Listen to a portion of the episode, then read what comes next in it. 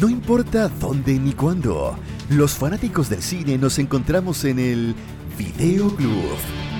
Matías e Ignacio de la Maza se unen en un podcast para comentar las películas de ayer y hoy que nos convirtieron en amantes del séptimo arte. Desde este instante nos pegamos a la pantalla y a tu parlante. Video Club, un podcast de cine por Infinita 100.1, palabras con poder.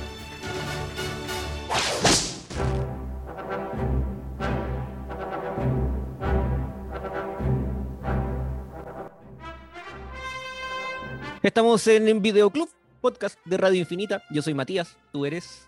Yo soy Ignacio. Mira, mira tú. Estamos aquí hoy día reunidos eh, para hablar de Indiana Jones. Indiana Jones, eh, saga que cumplió 40 años. Eh, se estrenó la original, Cazadores del Arca Perdida, en 1981.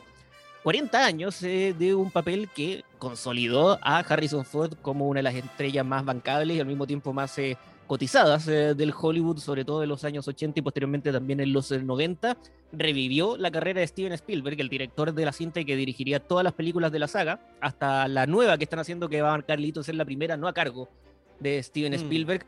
Demostró que George Lucas básicamente podía hacer lo que quisiera con el dinero que estaba ganando con Star Wars y más o menos eso, más o menos eso nos dejó la saga Indiana Jones. Gracias por habernos escuchado, que estén muy bien. Eh, nos encontramos en... Es buena la música, buena la música también de... Se te olvidó mencionar la música. Oye, pero sí, vamos a tratar de hacerle un pequeño homenaje a todo lo que fue la saga Indiana Jones, una saga que ocupa un lugar obviamente muy cercano en el corazón de miles de millones de personas, marcó la infancia de múltiples personas, marcó la adultez también de algunas personas tristes y solitarias. No, mentira, gato. marcó la adultez de personas que seguimos apreciando Indiana Jones como un hito cinematográfico que honestamente funciona en más niveles de lo que la gente le tiende a dar crédito. También, considerando que alguna vez leí que Los Cazadores del Arca Perdida puede ser considerada la mejor película de la historia si uno considera una calidad de una cinta netamente en base del factor diversión, en base del factor mm pucha que lo acabo de pasar bien con esto. Y en ese sentido, Cazadores del Arca Perdida es una máquina perfectamente aceitada. Y dos de las tres secuelas que tuvo también tienen cada uno sus valores, independiente que, y lo voy a decir aquí y ahora, soy de los que sostienen que Indiana Jones se pone peor con cada secuela que sale. Ya vamos a estar profundizando eso. Uh, o sea, la, quinta ya va a ser como el ajo a esta altura. No, quién sabe, quizás quizás recupera. Como tú mismo dijiste, Spielberg ya no está involucrado y por primera vez eso podría ser algo bueno, finalmente. Con, la boca. Con todo el respeto, con todo el respeto que me merece Don Steven Spielberg. Pero primero entremos en un poco de contexto. ¿Te parece, Matías? Entremos en un poco de contexto. Oh, la máquina del tiempo.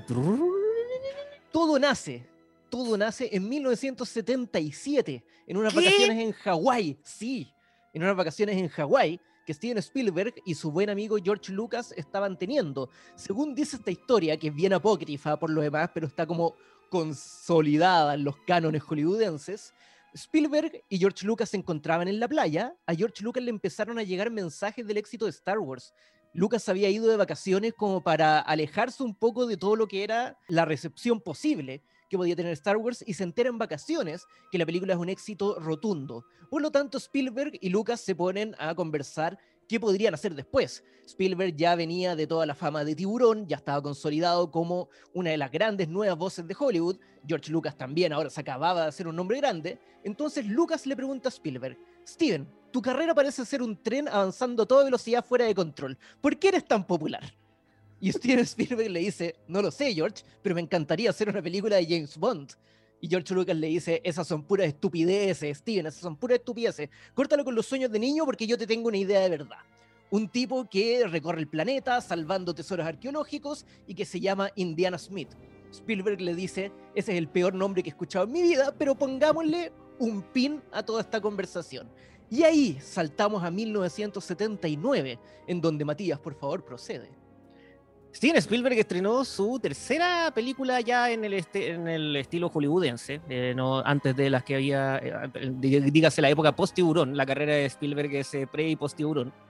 pre son las películas televisivas que hizo Duel, Amblin, Sugarland Express, los experimentos justamente que hacía para la pantalla chica, pero era a través de Tiburón donde se transformaron los directores más cotizados de Hollywood. Había estrenado Tiburón en el 75 eh, encuentros cercanos el mismo año 77, que él pensaba que le iba pésimo, y también le fue bien, eh, fue un caso medio similar con lo que le había pasado a Lucas con Star Wars. En 1979, Spielberg decide que el tipo ya estaba en la cresta de la ola, le estaban pagando lo que sea por dirigir lo que sea, y dijo, puedo hacer lo que sea. Ya hice un eh, thriller eh, como Tiburón, hice una película de ciencia ficción eh, con encuentros cercanos, puedo hacer una comedia. Me puedo dar el lujo de hacer una comedia. Y estrena la película satírica de la Segunda Guerra Mundial, 1941. Una cinta que, si bien no aparece en las listas de las peores películas de todos los tiempos, sí aparece sin duda en el último lugar cuando uno generalmente analiza la filmografía de Spielberg. No le fue bien en críticas, le hicieron pebre. En taquilla, si bien tampoco le fue particularmente mal, no recaudó lo que se esperaba de una cinta de un tipo que venía a dirigir películas como Tiburón y, y también Encuentros Cercanos. Y sobre todo lo que hizo fue darle muchas excusas a distintas productoras y estudios de Hollywood de decir, bueno, al fin podemos dejar de llamar a este tipo, porque el gallo, si bien les traía muy buenos resultados, era un eh, dato conocido que eh, e, era tenso trabajar con Spielberg, no por su personalidad, que el tipo siempre ha eh, trascendido ser muy simpático, sino que porque el gallo se excedía radicalmente en los tiempos y los cronogramas de grabación y también en presupuesto. Entonces, claro, todos después le terminaban aplaudiendo cuando tenía resultados de taquilla que hacían que valiera la pena todas estas reglas que él se terminaba pasando por no sé dónde, pero ahora con 1941 fue la consolidación de este un cabro muy joven, tenía apenas 30 años, Spielberg, 31 años cuando se estrena eh, cuando se estrena 1941. ¿Qué edad nosotros tenemos? nosotros tenemos 30, hemos hecho más o menos lo mismo, eh, pero si es que, pero en una realidad paralela en donde todos nuestros sueños fracasan. Sí, sí, de todas maneras. esa es la realidad en la que estamos, lo que significaría que por eh, consenso nuestro siguiente paso, en vez de ser nuestro gran fracaso temprano, debería ser nuestro salto a la fama. ¿Será este nuestro salto a la fama? Sería muy triste que este fuera nuestro salto a la fama. ningún problema con ustedes, muchachos, lo que nos están escuchando, pero sería muy triste que este fuera nuestro salto a la fama. Pero en fin, contabas, Matías, por favor. Estaba muy interesante. 1979 queda la embarrada con 1941. Spielberg pasa una suerte de lista negra de, de, Hollywood, así como de ya, al fin nos podemos deshacer de este cabro que nos estaba trayendo casi tantos problemas como éxito. Y vuelve a aparecer George Lucas, eh, que había estrenado en el año 1977 eh, Star Wars con extremadas buenas cifras y ya estaba preproduciendo y grabando lo que iba a ser la cinta que iba a estrenar el año siguiente, en 1980, El Imperio contraataca. Y es ahí en donde Lucas oficialmente inicia las tratativas para venderle a los estudios esta idea de este arqueólogo que recorría el mundo, que era una suerte como de James Bond estadounidense, pero a diferencia de James Bond era un tipo muy inteligente también, a diferencia de James Bond también era un gallo cuasi normal, en el sentido de que si bien se defendía bien a puños y a eh, látigo y a pistola y todo, también le sacaban la mugre, más de vez en cuando que no y se la ofrecía a los estudios y todos los estudios decían, me parece genial la idea, me gusta mucho, ¿quién la va a dirigir? Steven Spielberg, ándate al carajo, le respondían.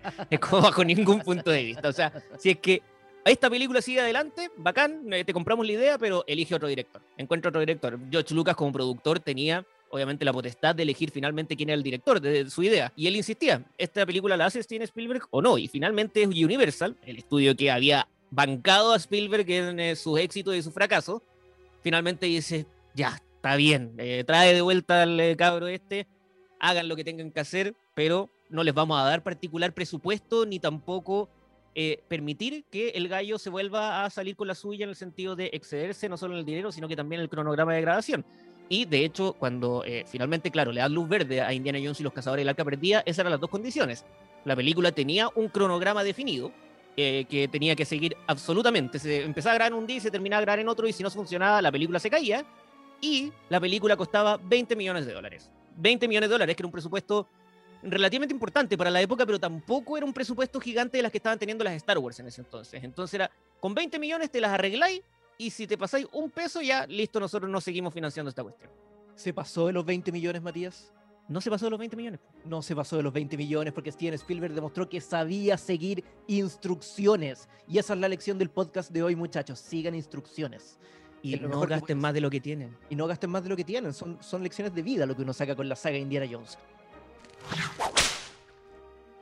Oye, hay un paso antes de que la película entre en todo lo que tiene que ver con su proceso de producción y se convierta Cazadores del Arca Perdida rápidamente en lo que fue no solo un éxito comercial, sino que cultural también. Por algo estamos hablando de eso hoy en día. Y es el casting de la estrella principal.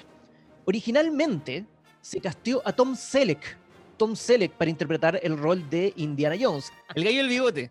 El gallo del bigote, exactamente. El pololo de Mónica. El pololo de Mónica en Friends, el que era mucho mayor y que le tenían como recelo para los millennials. ¿ah? Para el resto, eh, para los que están un poco más, para los que se vacunaron temprano, ellos van un PI. Y a todo esto, originalmente también en algún momento se coqueteó con la idea de traer a Harrison Ford, pero después de Star Wars, Harrison Ford había pegado una serie de palos de ciego que lo hizo que también estuviera en una posición como Spielberg. Es, ya, apareció como uno de los personajes más queridos, en este caso Han Solo en Star Wars, pero aún así no ha demostrado ser una estrella marketeable, una estrella que finalmente justifique su sueldo. Por lo tanto, se negaron originalmente y traen a Tom Selleck. Y Tom Selleck, cuando quedaba poco para entrar en proceso de producción, decide que se va a bajar de la película porque tiene que grabar Magnum PI, que también lo convirtió en una estrella de televisión, pero no lo hizo una estrella mundial. Probablemente la única persona que desea que Indiana Jones haya sido Tom Selleck es Tom Selleck.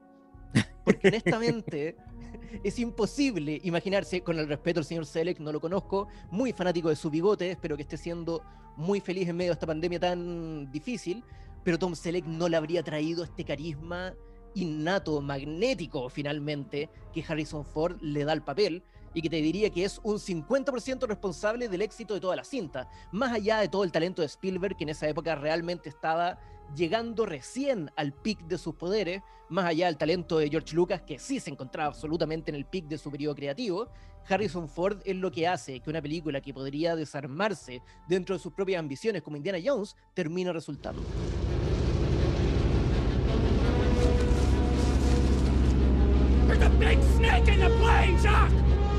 Oh, that's just my pet snake, Reggie. I hate snakes, Chuck. I hate them. Come on, show a little backbone, will ya? Y de hecho e, es, lo que tiene Cazadores del Arca Perdida, eh, la, el carisma innato que tiene Harrison Ford dentro del personaje, pero también esta dualidad que le entregaban justamente la historia que creó George Lucas y que filmó finalmente Steven Spielberg, que era la idea de que fuera un tipo común, eh, común entre comillas, era un arqueólogo que más que arqueólogo en verdad el tipo era un eh, robatumba, en el sentido que se metía a cripta y terminaba sacando tesoro.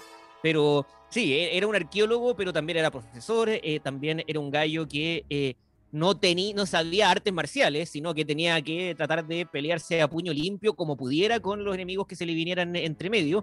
Y también era un gallo que varias veces tenía las caras de estar superado por las circunstancias, desde el miedo este que le daban a las serpientes, eh, las, las, caras de sorprendido que él ponía cuando se encontraba contra situaciones que claramente eran, escapaban sobre la rutina de lo que uno podía esperar de su vida. Eh, y era en ese sentido un personaje que rápidamente uno podía identificarse, no solo identificarse, sino que también sentir como, ah, este gallo, este gallo es común, este gallo es común, pero al mismo tiempo tiene una vida absolutamente poco común y que también termina siendo extraordinaria. Ahora, uno podría decir que el gran truco que hace Spielberg en Cazadores del Arca Perdida es que te cuenta toda su historia, todo lo que acabas de decir tú, Matías, con tanta convicción que en ningún momento tu cerebro se activa y dice, oye, todo esto es ridículo porque podría mm. pasar, y ha pasado, de hecho, en generaciones tras generaciones de películas de acción y aventura que han tratado que de alguna manera rescatar el espíritu de Indiana Jones y terminan desarmándose precisamente porque no tienen la convicción que tenía Steven Spielberg a la hora de crear todo este mundo. Indiana Jones era un arqueólogo que enseñaba clases en la semana y el fin de semana mataba gente. Era un homicida. Técnicamente los mataba en defensa propia. Sí, pero era un hombre que había cometido un par de asesinatos el fin de semana y el lunes estaba enseñando antropología 101, que igual, claro, de nuevo, en términos de eh, teoría puede sonar un tanto ridículo, pero finalmente es lo que le da todo el sabor al personaje que Steven Spielberg construye un mundo entero a su alrededor en donde este tipo de cosas pasan. Es parte del pan de cada día. Yo me quedo con una escena en particular, que es una escena bien conocida dentro de Cazadores del Arca Perdida, está Indiana Jones tratando de quedarse con el avión que va a llevarse el arca, que está en manos de los nazis, los malvados nazis, en este momento, y ya vamos a entrar en toda la temática judía que tiene eh, Cazadores del Arca Perdida. Está Indiana Jones tratando de recuperar el arca en este avión y de repente lo ve a lo lejos un nazi musculoso y pelado. El nazi musculoso y pelado, en vez de hacer lo que habría hecho realmente un nazi en 1938, que es, uno, pedir ayuda, o número dos, dispararle, porque el blanco estaba clarísimo, se saca la camisa y lo reta a un duelo combo a combo. No tiene absolutamente ningún sentido, pero pareciera que este nazi es un tipo que en dos segundos te dicen, no, es que este hombre nació para pelear y está contento porque tiene una pelea delante de él con Harrison Ford.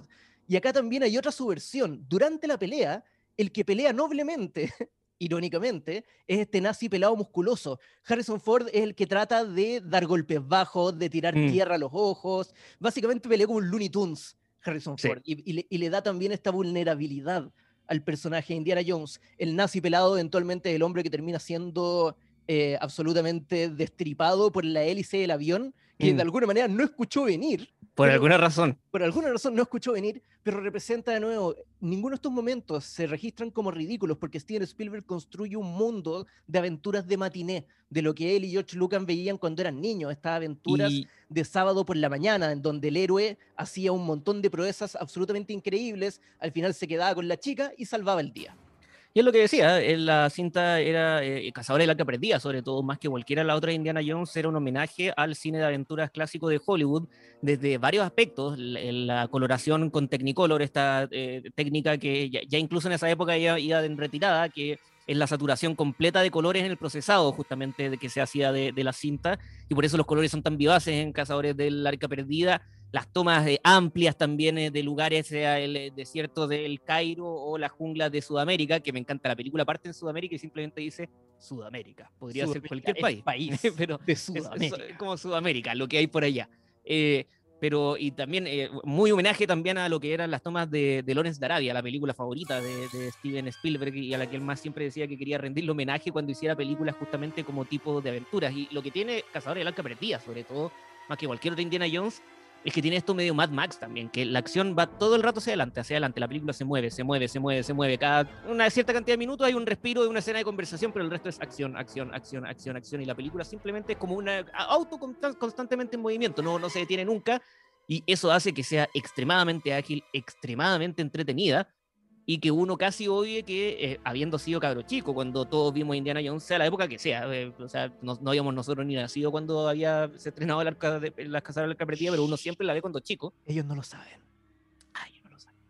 Eh, uno la veía siempre cuando chico y toda esta acción y lo bien que lo pasaba y te hacía obviar el hecho de que la película terminaba con gente literalmente deshaciéndose capa por capa hasta terminar hecha esqueleto, que debe ser una de las escenas más gratuitamente violentas en una película comillas familiar o de público relativamente amplio que se haya visto en el cine hasta entonces. Y de hecho, Cazadores del Arca Perdida es eh, la razón, en parte, junto a eh, los Gremlin, de eh, el que se comenzó el debate de empezar a hacer, de que la calificación cinematográfica no podía ser solo para todo espectador o mayores de 18, que en Estados Unidos, para comienzos de los años 80, era lo único que existía. Era o para todo espectador o para mayores de 18. O para mayores de 17, en verdad, es la- es la mayoría de edad para ver películas en Estados Unidos. Y ahí fue como, deberíamos tener un punto intermedio y se establece la calificación eh, PG-13 o eh, para mayores de 13, que en Chile se adaptó a mayores de 14, pero era porque, claro, habían películas que podían ser más amplias que para mayores de edad, pero no necesariamente eh, aptas para ser vistas por un niño de 7 años. Ahora, me quiero colgar precisamente de la escena final, esta famosa escena en donde abren el arca y todo el espíritu escondido adentro, que algunos dicen que es el Espíritu Santo, otros dicen que es la ira de Dios, otros dicen que es el ángel de la muerte, lo que sea, un montón de imaginería bíblica, termina asesinando a todos los nazis y sus asociados que se habían atrevido a abrir el arca, mientras Indiana Jones y su novia, eh, interpretada por Karen Allen, Karen Allen. mm. Buen Eh, personaje ese, no, no, no detuvimos a hablar de no, ese, pero no buen hemos detenido a personaje hablar, buen- buen personaje y lo hace increíble. Es Mm. una mujer que se para codo a codo con Harrison Ford y de alguna manera le pelea espacio y carisma en la pantalla. Lo Y cual lo que le pasó a Karen Allen después fue que, eh, a diferencia de Harrison Ford, que se consolidó como la mayor estrella del Hollywood en ese entonces y le empezaron a llover las ofertas, eh, Karen Allen se sintió incómoda con la fama. Entonces empezó a rechazar algunos papeles grandes que pudieran haber venido después y se quedó con ese hasta el día de hoy como su papel más reconocible. Indiana Jones. Always knew someday you'd come walking back through my door. I never doubted that. Something made it inevitable. So what are you doing here in Nepal? I need one of the pieces your father collected. I learned to hate you in the last ten years. la mejor, de todas maneras. Pero bueno, volviendo a la escena final, se conecta con lo que decíamos antes de que sí, Indiana Jones es una película de acción, una película de aventura entretenida, eh, se lee casi exclusivamente en superficie, pero también es imposible ignorar que pareciera que también se trata de una gran caja de juguetes de un niño judío descendiente de sobrevivientes del holocausto. En el sentido de que, sí, ya, película de acción familiar eh, que se puede dar un domingo en la mañana y todos quedan contentos, pero también, de alguna manera, esta idea del hombre que se enfrenta solo contra todo el ejército nazi, que termina siendo reventado por la ira de la tradición judía, es un simbolismo que no se puede dejar perdido. Steven Spielberg siempre ha sido un cineasta mucho más político de lo que se le da crédito, porque nunca es explícitamente político, o rara vez es explícitamente político, pero también es esta película la que marca el comienzo de los intereses más cercanos de Steven Spielberg con todo lo que es el sufrimiento judío a comienzos del siglo XX, que después iba obviamente eh, trasladar de una forma mucho más soberbia en la lista de Schindler años y años después, pero comienza en Cazador de la Arca Perdida. Exacto, y, claro, y en esa época Spielberg no era un cineasta que involucrara justamente esa parte tan importante de su tradición tan activamente de sus películas, porque él mismo contaba que él eh, tenía una relación bien ambivalente hasta bien entrada su adultez eh, con el eh, judaísmo, eh, pero que, que era eh, no solo eh, su religión, sino que su, también su etnia, su raza. El, el tipo es descendiente de una familia judía, como tú bien decías, sobrevivientes también eh, del holocausto. Entonces, eh, el, eh, en ese entonces no se sentía particularmente cómodo haciendo una película que fuera tan activamente una parábola medio religiosa y de venganza, claro, del pueblo judío contra los nazis, pero lo hace a través de esta suerte de metáfora visual en eh, la escena final de Indiana Jones, cuando el arca termina matando a todos los nazis y perdona a los justos, de cierta forma, a los héroes de la película, que también tuvieron la sabia decisión de no abrir eh, nunca los ojos. Y que también es el, es el viaje personal de Indiana Jones, que también constantemente se le quita mérito como una historia narrativa y no solo de puramente valor de entretención. Pero Indiana Jones tiene un viaje en la película. Parte buscando la gloria personal, de hecho lo dice al aire varias veces, que él se motiva por el poder y la gloria, Mm. básicamente, y termina viéndose humilde ante un poder que él reconoce como más grande que él. Ya, puede ser no el viaje más refinado del planeta, pero hay un viaje, hay desarrollo de personaje en Indiana Jones, y por eso mismo termina siendo no tan buena el resto de la saga, porque el viaje ya lo habíamos visto y Steven Spielberg empieza a encontrar cada vez más problemas para retratar un viaje que sea igual de potente para Indiana Jones que el que imaginó en Cazadores del Arca Perdida con George Lucas.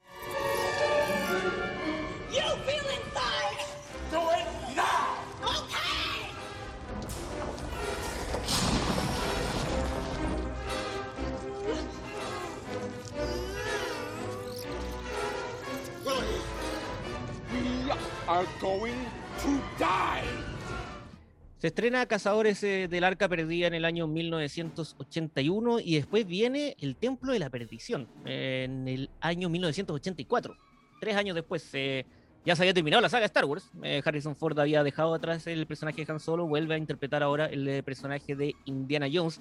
Una cinta que se encontraba con un, eh, una suerte de desafío autoimpuesto por los mismos productores y también el director Steven Spielberg que es que no querían que los nazis eh, fueran eh, nuevamente eh, los, los enemigos de la cinta, porque decían que ya habían tocado esa, esa tecla.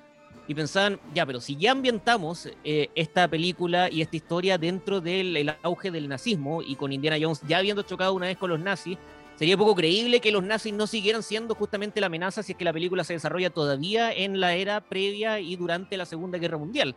Entonces dijeron, ah, eh, hagámoslo que sea una precuela. O sea, que no lo explicitemos tanto, pero esta película transcurre los eventos antes que Cazadores del Arca Perdida. Y eso hace que el Templo de la Perdición tenga uno de los grandes agujeros de la trama de toda la, de toda la saga, porque el Templo de la Perdición es eh, Indiana Jones yendo a meterse en la India profunda, encontrando el homónimo Templo de la Perdición, después de que unos gallos malos se robaran estas roquitas como con forma de huevo de los raptores de eh, este pueblo que al parecer esas rocas terminaban dándoles como la cosecha y la fertilidad de la tierra. La y cosa. abundancia, alguna cosa. La abundancia, sí, alguna cosa No, así. Nunca gallos- importante lo que hace. Eh, No, y lo, lo que ellos lo iban, se robaban, esta, se robaban estas piedras y les quitaban la abundancia y los recursos y todo este pobre pueblo de personas en medio de la India.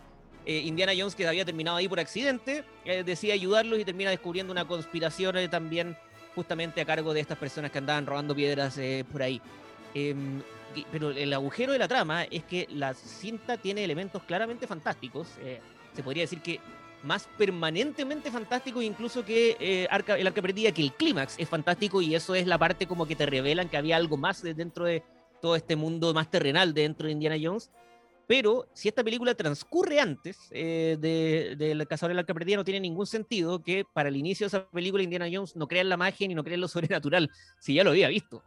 Hay tres cosas importantes que entender del Templo de la Perdición. Tres cosas importantes. Número uno, como bien dijo el gran Roger Ebert, eh, histórico y eh, crítico de cine, esta película se parece mucho más a una cinta de James Bond que Cazadores del Arca Perdida. Vuelve a los orígenes, de alguna manera, de la idea de Indiana Jones, en el sentido de, esta ya no es una aventura trotamundos, es ir a infiltrarse en la base del malo y recuperar lo que sea que hay que recuperar. Por supuesto, la base del malo no está en mitad de la ciudad, está en mitad de la jungla. Por supuesto, eh, los malos no solo son malos, sino que pertenecen a una organización siniestra.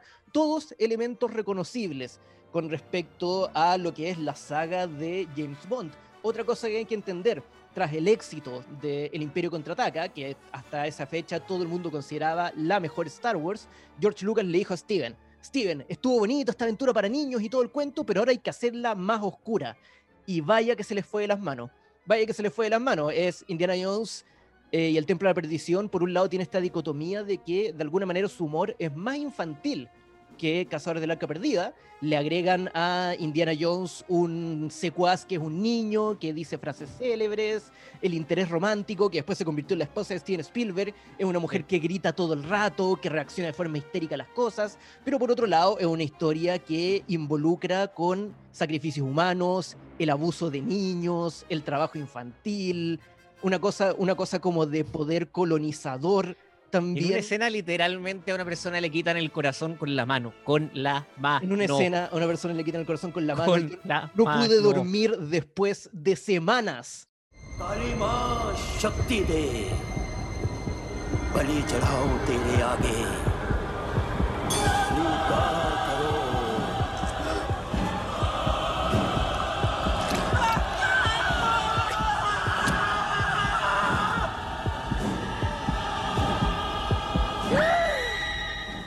Y lo tercero que hay que entender es lo que tú ya mencionaste, Matías, esto de que es una precuela realmente Cazadores del Arca Perdida, no una secuela, pero ese argumento de que no querían que los nazis fueran los malos de nuevo y por eso la ambientaron antes, es bien Gil en verdad.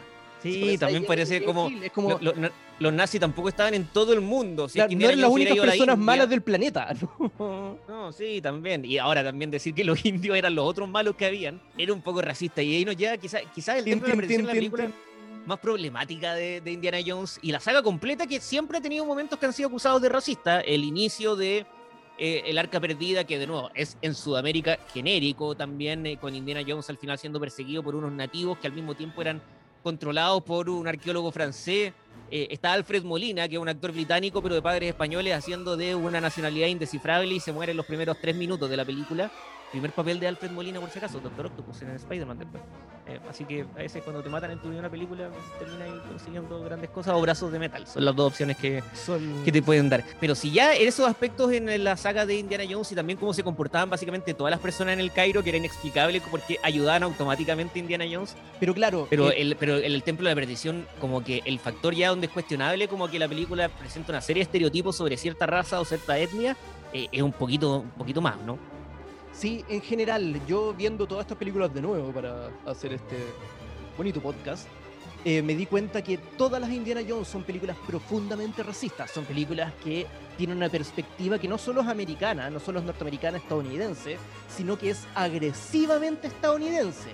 El hombre blanco que tiene que ir por el mundo salvando los objetos de eh, tribus étnicas, siempre son tribus, nunca son grandes Mm. civilizaciones, siempre son tribus, para protegerlas porque pertenecen a estar en un museo. La perspectiva es colonizadora y cada vez que se representa una cultura que no sea la estadounidense, es presentada de su forma más agresivamente cliché. Lo exótico, eh, las ciudades en mitad del desierto, que los indios comen cerebro de mono y sopas de ojo, que fue algo que los absolutamente enfureció al ver la película. Y de hecho, hasta el día de hoy, la relación de Steven Spielberg con la India no es la mejor. Pero ojo, hay que entender también, y es una cosa que nos gusta eh, entregar como, como posible reflexión, que uno puede reconocer que los productos culturales son problemáticos y aún así pasarlo bien. Sí, la saga Indiana Jones es racista. Siempre lo ha sido y siempre lo será, probablemente de alguna otra manera. Por otro lado, no es un racismo maligno, es un racismo de ignorancia y también no es lo más importante de la película. Las películas tienden a funcionar tan bien que por lo general todo lo que tiene que ver con la representación básica de otras culturas no te importa porque ya desconectaste tu cabeza, excepto, y ya vamos a llegar a ese punto, Yo nunca entendí por qué había un niño de 11 años que acompañaba a Indiana Jones y que era chino además. Sí, hay, hay una cosa medio de explotación infantil también. Sí, en algún minuto explicaban de dónde salía ese niño. Lo- creo que en algún momento dijo que lo encontró en la calle tratando de robarle y ahora era su amigo. Que es como un- yo conozco a todos mis amigos hoy en día, así que También, no sé es verdad, extraño. Por otro lado, bueno, saltemos a la siguiente película. El punto contencioso de la saga. Para algunos, algunas personas delirantes y profundamente equivocadas, esta es realmente la mejor Indiana Jones, pero como ya establecí, eh, están profundamente equivocadas. Indiana Jones y la última cruzada, lo que supuestamente iba a ser el cierre de las aventuras de Indiana Jones. Junior, give me your other hand. I can't hold on. I can get it. I can almost reach it, Dad. Indiana. Indiana. Let it go. ¿Sabes qué me gusta esa película? Me, gusta harto. O sea, no, las tres primeras son, son todas buenas, independiente que, eh, según tú, eh, son cada una menos, menos buena que la anterior. Es, es- es que lo Eh, que pasa es que lo- los grados de separación entre como qué tan buenas eran las primeras tres no son drásticos. No así, No, es- algo que vamos a mencionar después. la cosa que vamos a llegar después.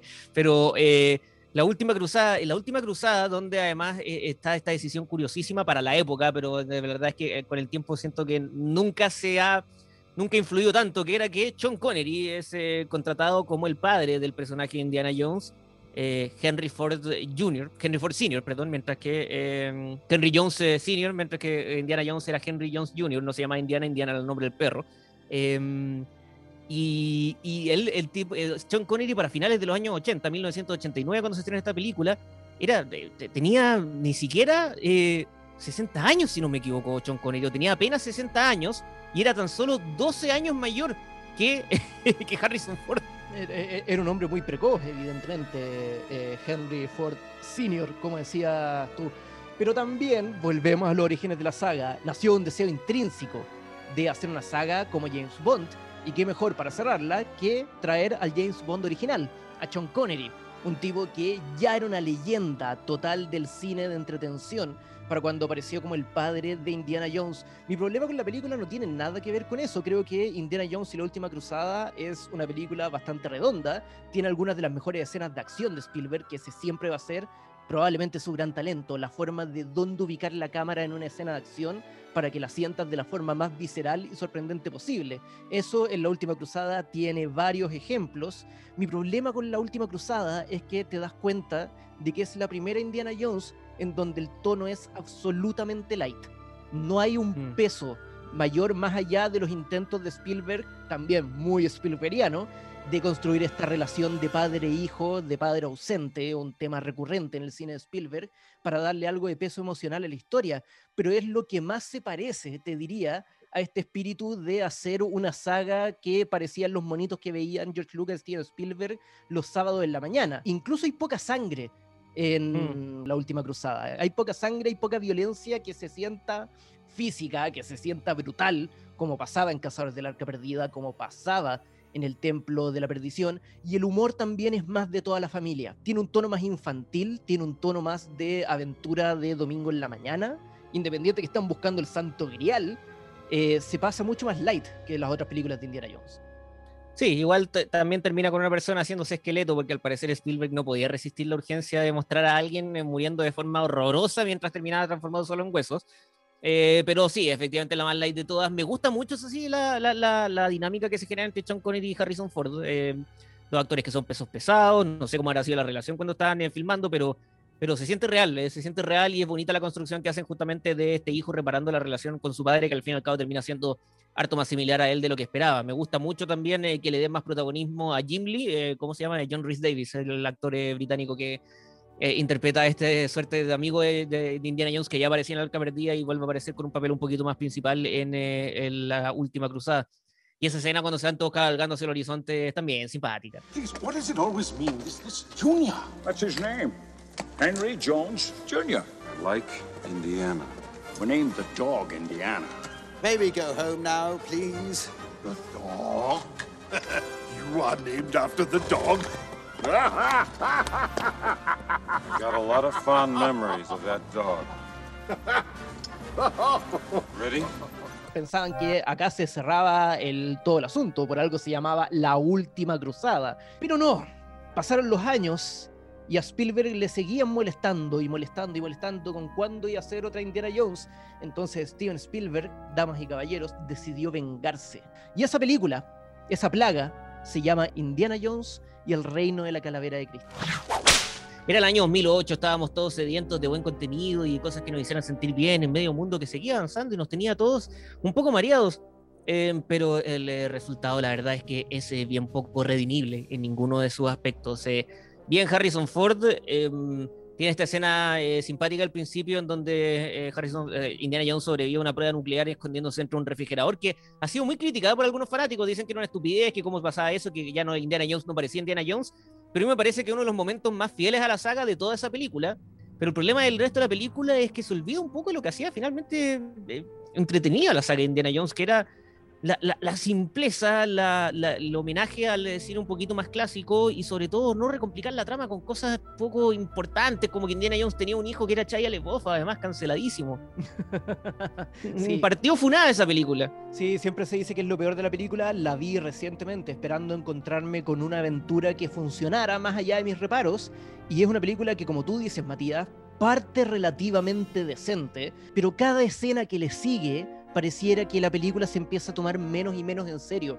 Y se rompe el hechizo, y esto es clave, se rompe el hechizo. Lo que les decíamos al comienzo, de que la saga Indiana Jones funciona por una convicción que te construye un mundo en donde uno dice, puedo creer esto y me puedo dejar llevar por esto y me puedo sumergir en esto, se quiebra totalmente en el reino de la calavera de cristal, en donde como ya no notas esta convicción, ya no notas también este fuego a la hora de hacer esta película, le empiezas a encontrar los errores.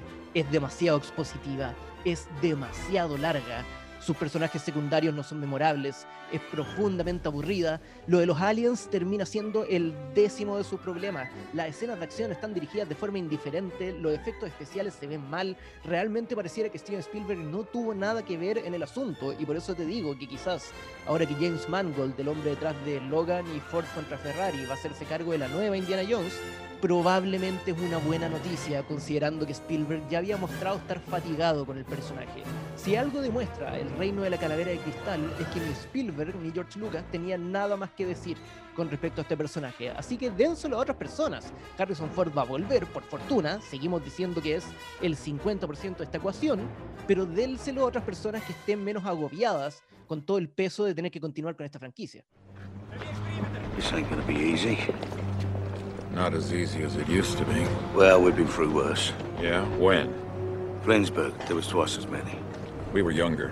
I still am young. We had guns. Put your hands down, will you? You're embarrassing us. Sí, eh, eh, es también, de, de, no, no me acuerdo bien, pero me, me da la impresión que también tiene un con, componente importante de racismo eh, Sí, Indiana Jones y el Reino de la Calavera de Cristal. Van a Perú en algún momento, está ambientada a finales de los años 60, Indiana Jones y el Reino de la Calavera de Cristal. Van a Perú en algún momento, en donde también Perú parece estar atrapado en el siglo XVII y hay tribus entre medio, eh, indígenas ninja que atacan a Indiana Jones. Pero como decíamos antes también, antes uno lo dejaba pasar porque lo estabas pasando muy bien. Acá no lo estás ni siquiera pasando bien. Entonces te das cuenta de todas las formas en que una película o una saga fantástica como Indiana Jones se podía volver muy molesta con tan solo un par de malas decisiones.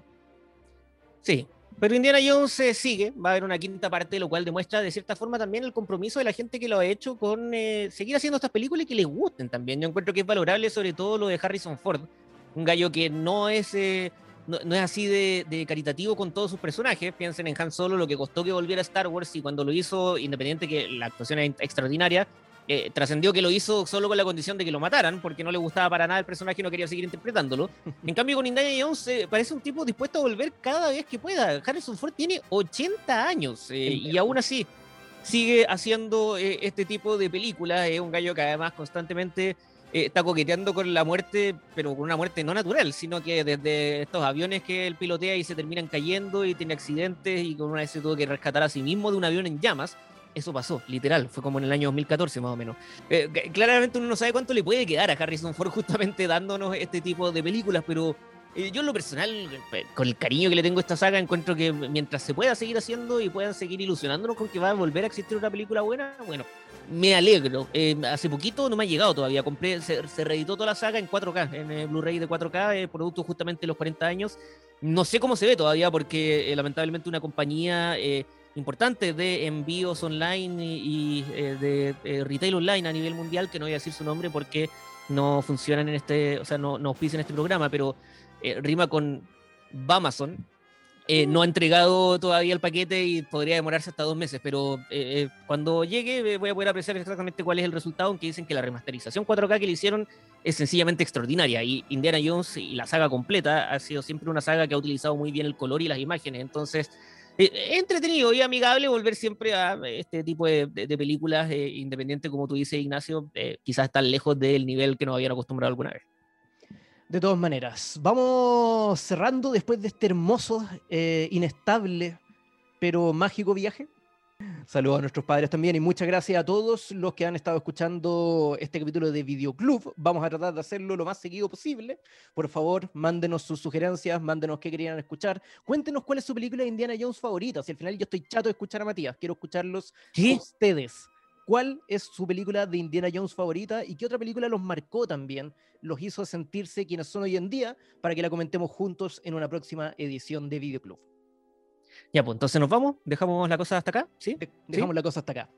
¿Me puedo ir a comer y a tomar? Ya, está bien, ya, chao. Nos vemos, chao, chao.